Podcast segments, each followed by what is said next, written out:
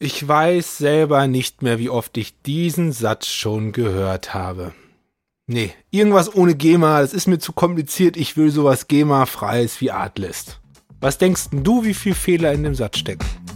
Einige. Und wie viele, das erfährst du nach dem Intro.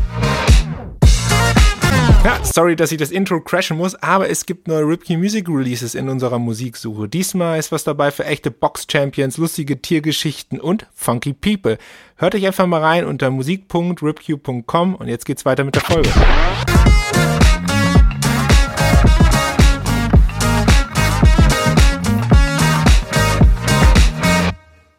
Und damit herzlich willkommen zu einer neuen Folge von Musik im Hintergrund, dein Podcast über die verrückte Welt der Library Music.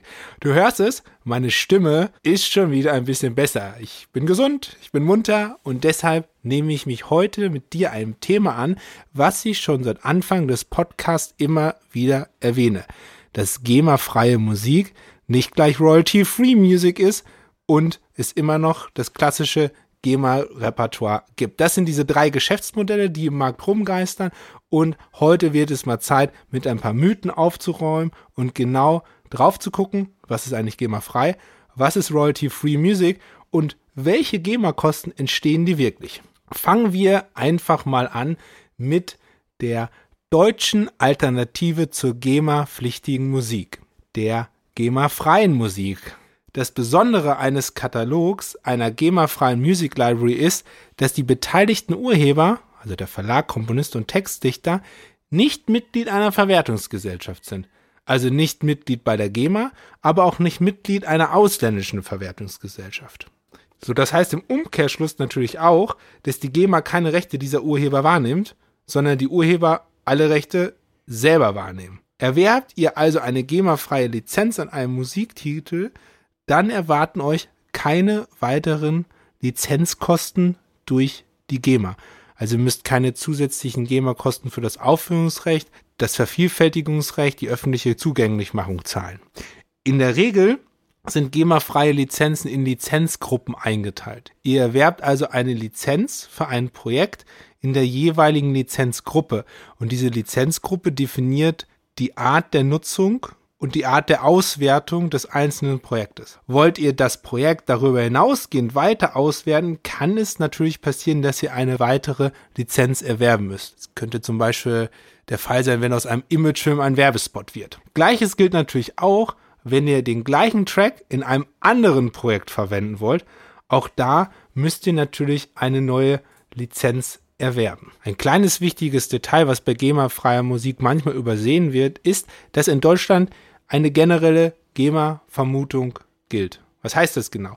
Die GEMA vertritt aufgrund ihrer Gegenseitigkeitsvereinbarung mit Schwestergesellschaften nahezu das gesamte musikalische Weltrepertoire. Aufgrund dieses Übergewichts gibt es die gesetzliche Regelung der GEMA-Vermutung. Das heißt, bei jeder Verwendung von Musik, ob das bei einer audiovisuellen Produktion ist, aber auch zum Beispiel bei einer öffentlichen Aufführung oder in der Disco oder in einem Ladenlokal, wird erstmal vermutet, dass hier GEMA-Repertoire mitgenutzt wird. Ich sage extra mit. Der Lizenznehmer ist dementsprechend in der Pflicht gegenüber der GEMA zu beweisen, dass dies nicht der Fall ist und er zum Beispiel nur GEMA-freies Material genutzt hat. Hierfür erhält man natürlich von den GEMA-freien Musikanbietern eine Lizenz und auch eine GEMA-Freistellung. Die GEMA-Freistellung ist zum Beispiel auch da extrem wichtig, wenn ihr zum Presswerk geht und ähm, zum Beispiel eine DVD-Produktion von eurer audiovisuellen Produktion macht. Denn die Presswerke fragen als allererstes nach, hey, ist das denn GEMA lizenziert oder hast du eine GEMA-Freistellung? Okay, also nochmal zusammenfassend. GEMA-freie Musik von einer GEMA-freien Music Library verursacht keine weiteren Lizenzkosten durch die GEMA oder durch eine andere Verwertungsgesellschaft, weil ihre Urheber nicht in einer Verwertungsgesellschaft vertreten sind. Und das ist jetzt der große Unterschied zu Royalty-Free Music. Royalty-Free Music ist erstmal per Definition keine GEMA-freie Musik. Royalty-Free Music heißt vielmehr, dass bei einer Lizenzierung dem Lizenznehmer keine weiteren Kosten auf Seiten des Filmherstellungsrechts also des Sync-Rights entstehen. Ich habe über das Sync-Right ja in einer vorigen Folge ausführlich berichtet und das erklärt. Und nochmal zur Erinnerung, Man muss immer das Filmherstellungsrecht lizenzieren. Das ist die Erlaubnis, Bild und Ton überhaupt zusammenführen zu dürfen. Was heißt das also, dass bei einer Lizenzierung keine weiteren Kosten auf Seiten des Filmherstellungsrechts entstehen? Das heißt, dass die Lizenzen oft alle Auswertungsarten inkludieren und auch eine Verwendung des lizenzierten Tracks in unterschiedlichen Projekten gewährleistet ist. Ihr zahlt einmal für einen Titel und könnt diesen so viel und so oft ihr wollt nutzen. Diese Ausgangssituation hat in den letzten vergangenen Jahren massiv dazu geführt, dass Royalty-Free-Anbieter, wie eben zum Beispiel ähm, der genannte Artlist, ihr Lizenzmodell in ein vollumfängliches Abo-Modell geändert haben. Ist ja auch klar, denn wenn ich eh mit den Titeln alles machen kann, was ich möchte, dann kann ich auch sagen, mein ganzer Katalog kostet im Jahr x Euro und dafür kannst du so viel Musik nutzen und machen damit, was du möchtest. Natürlich kann man als Kreativer machen damit, was man will, aber der größte Irrglaube bei Royalty-Free Music besteht darin, dass sie gleichzeitig GEMA-frei wäre. Und bei fast allen Anbietern wird genau darauf hingewiesen, dass dies nicht der Fall ist, sondern dass durch die Nutzung der Musik durchaus Rechtsansprüche von Verwertungsgesellschaften auf die Public Performance Rights, also die Aufführungsrechte, entstehen können. Warum ist das so? Royalty-Free-Anbieter arbeiten auch mit Komponisten und Produzenten zusammen, die in einer Verwertungsgesellschaft Mitglied sind. Und wenn ich als Komponist oder Produzent Mitglied einer Verwertungsgesellschaft bin, dann ist in der Regel mein gesamtes Repertoire auch von dieser Verwertungsgesellschaft vertreten. Im Fall eines Royalty-Free-Anbieters bezieht sich die Lizenz Summe, die ich zahle, also immer auf das Filmherstellungsrecht. Und es gibt durchaus andere Rechte, wie zum Beispiel bei der GEMA das Aufführungsrecht, das Senderecht, das Vervielfältigungsrecht und die öffentliche Zugänglichmachung, die durch eine Verwertungsgesellschaft wahrgenommen werden könnten. Das heißt, dass wenn du Royalty-Free Music verwendest in einem Projekt, in einem Kundenprojekt, können durchaus weitere Kosten durch die GEMA entstehen. Egal ob bei einem Imagefilm, bei einem Werbespot, bei einem Kinofilm oder einer TV-Produktion. Natürlich nur, wenn der entsprechende Komponist Mitglied einer Verwertungsgesellschaft ist. Viele Royalty-Free-Anbieter sind in der Vergangenheit dazu übergegangen, nur noch mit Urhebern zusammenzuarbeiten, die von einer Verwertungsgesellschaft vertreten werden, die ausschließlich die Public Performing Rights wahrnehmen, also die Aufführungsrechte eines Tracks. Im internationalen Kontext heißt es zum Beispiel, dass es Verwertungsgesellschaften gibt, wie im amerikanischen Raum, die eben nur diese Rechte wahrnehmen. Die GEMA wiederum nimmt für ihre Urheber unterschiedliche Rechte wahr. Neben den Public Performance Rights, im internationalen Jargon die Mechanical Rights. Und beide Rechte müssten, wenn du, wenn du einen ähm, Track von einem GEMA-Mitglied verwendest, auch entsprechend bei der GEMA lizenziert werden, auch wenn sie von einem Royalty-Free Music-Anbieter kommen. Denn zusammenfassend hier nochmal, Royalty-Free heißt nur, dass keine weiteren Lizenzkosten auf Seiten des Filmherstellungsrechts, also des Sync Rights entstehen. Also One-Time Payment sozusagen. Man zahlt einmal für einen Titel oder für einen gesamten Katalog mit einer einmaligen Zahlung oder mit einer jährlichen Zahlung und kann die Titel, die zur Verfügung stehen oder den Titel, den ich kaufe, frei in allen Projekten, in allen Auswertungsformen nutzen. Jetzt ist es natürlich so, wenn es zwei unterschiedliche Wege gibt, obwohl es gibt ja eigentlich drei, weil es gibt ja noch das GEMA-pflichtige Material natürlich, wenn es diese zwei unterschiedlichen Wege gibt, kommt ein hybrides Modell zustande. Und tatsächlich gibt es Anbieter, die auch diesen hybriden Weg gehen. Also GEMA-freies Repertoire auf Basis von Royalty-Free Music. Also aus Nutzersicht hört sich das natürlich am unkompliziertesten an.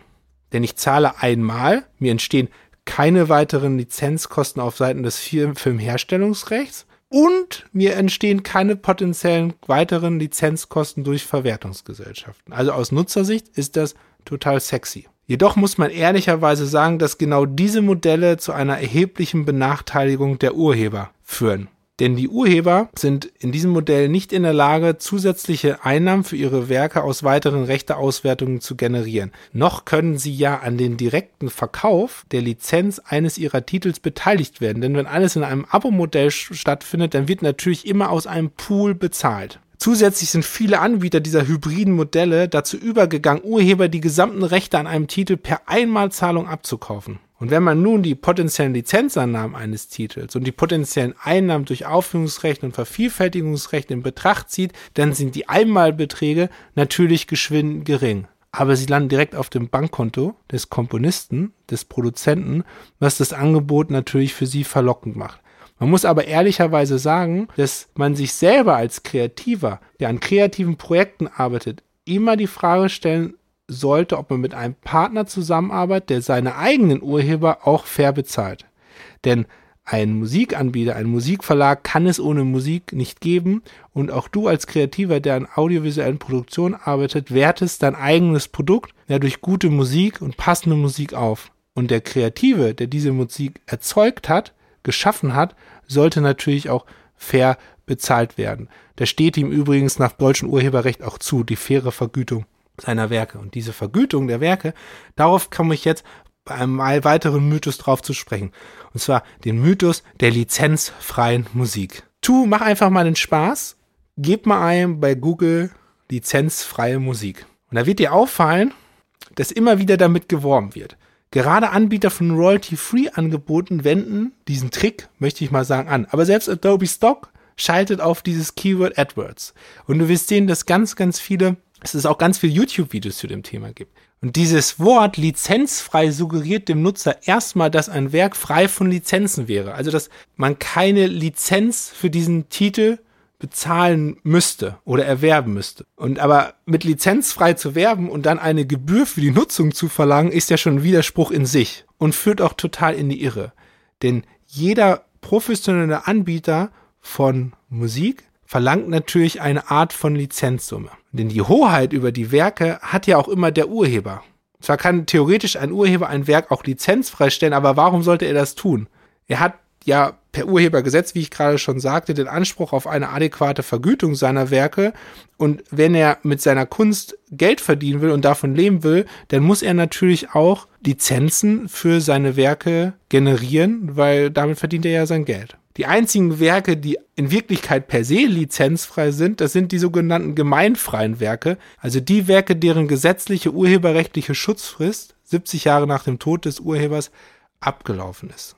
Okay, wir haben also geklärt, was GEMA-freie Musik ist, was Royalty-Free Musik ist, was diese irreführende lizenzfreie Musik eigentlich bedeutet.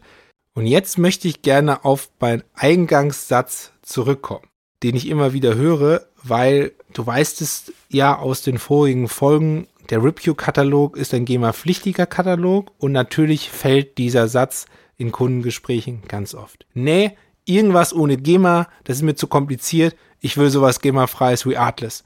Und ich hatte dich am Anfang der Folge gefragt, was du denkst, wie viele Fehler in diesen drei kleinen Sätzen stecken. Also ich kann schon mal so viel verraten, jeder dieser Sätze ist ein Fehler in sich. Aber ich möchte es einfach mal durchgehen. Man hat eigentlich fast immer mit der GEMA zu tun. Sei es bei einer Kontrolle bei einer Veranstaltung, wo man belegen muss, dass man GEMA-freie Musik benutzt hat, oder eben durch die berechtigten Ansprüche der GEMA bei der Verwendung von Royalty-Free Music, wenn das entsprechende Werk von einem Komponisten geschrieben wurde, der Mitglied der GEMA ist. Dass die GEMA kompliziert ist, das würde ich einfach nicht mehr stehen lassen. Denn so kompliziert wie für 10 oder 15 Jahren ist sie nämlich gar nicht mehr. Tatsächlich ist gerade der Bereich der audiovisuellen Produktion recht unkompliziert geworden, wenn man das System einmal verstanden hat. Idealerweise hat man hier natürlich einen erfahrenen Musikpartner an seiner Seite. Ich übernehme zum Beispiel bei RipQ den gesamten Meldeprozess bei der GEMA inklusive eine Tarifberatung, welcher Tarif der richtige ist und wir stellen auch eine Kostenkalkulation für den Kunden auf, so dass er weiß,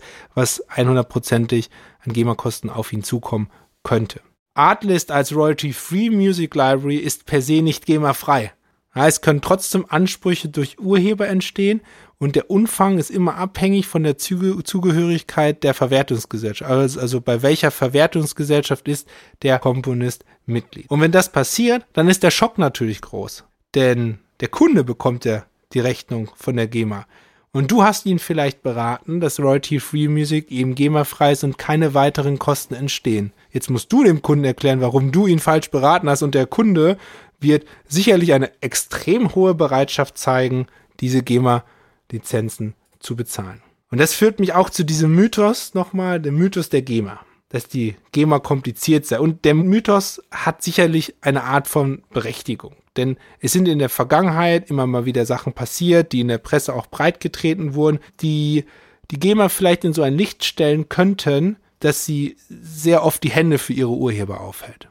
Aber wir können glücklich sein, dass es die GEMA gibt, denn die GEMA garantiert auch eine faire Vergütung von urheberrechtlich geschützten Werken. Ich möchte aber auch nochmal betonen, und da breche ich natürlich jetzt als Gründer von Ripkey Music eine Lanze für GEMA-pflichtiges Repertoire, dass gerade bei audiovisuellen Produktionen die Risiken mit der GEMA gemeinsam zu arbeiten wirklich überschaubar sind und die Kosten mit einem Musikpartner wie RipQ klar kalkulierbar sind und das einem aber auch absolute Rechtssicherheit bietet. Und ich will dir jetzt noch ein kleines Geheimnis verraten. Klitzekleines. So viele Nutzungsarten, in denen du, ja, ich meine genau dich, wirklich GEMA zahlen musst, die gibt's eigentlich gar nicht. Und das ist der Cliffhanger für die Folge für nächste Woche bei Musik im Hintergrund, dein Podcast über die verrückte Welt der Library Music. Wenn du die Folge nächste Woche nicht verpassen willst, dann solltest du den Podcast abonnieren. Klick auf die Glocke, klick auf Abonnieren und es wäre natürlich auch super, wenn dir diese Folge hier gefallen hat, wenn du mir eine Bewertung da lassen würdest. Also, ich lüfte das Geheimnis nächste Woche. Ich freue mich schon drauf. Bis dahin, eine erfolgreiche Zeit und keep ripping.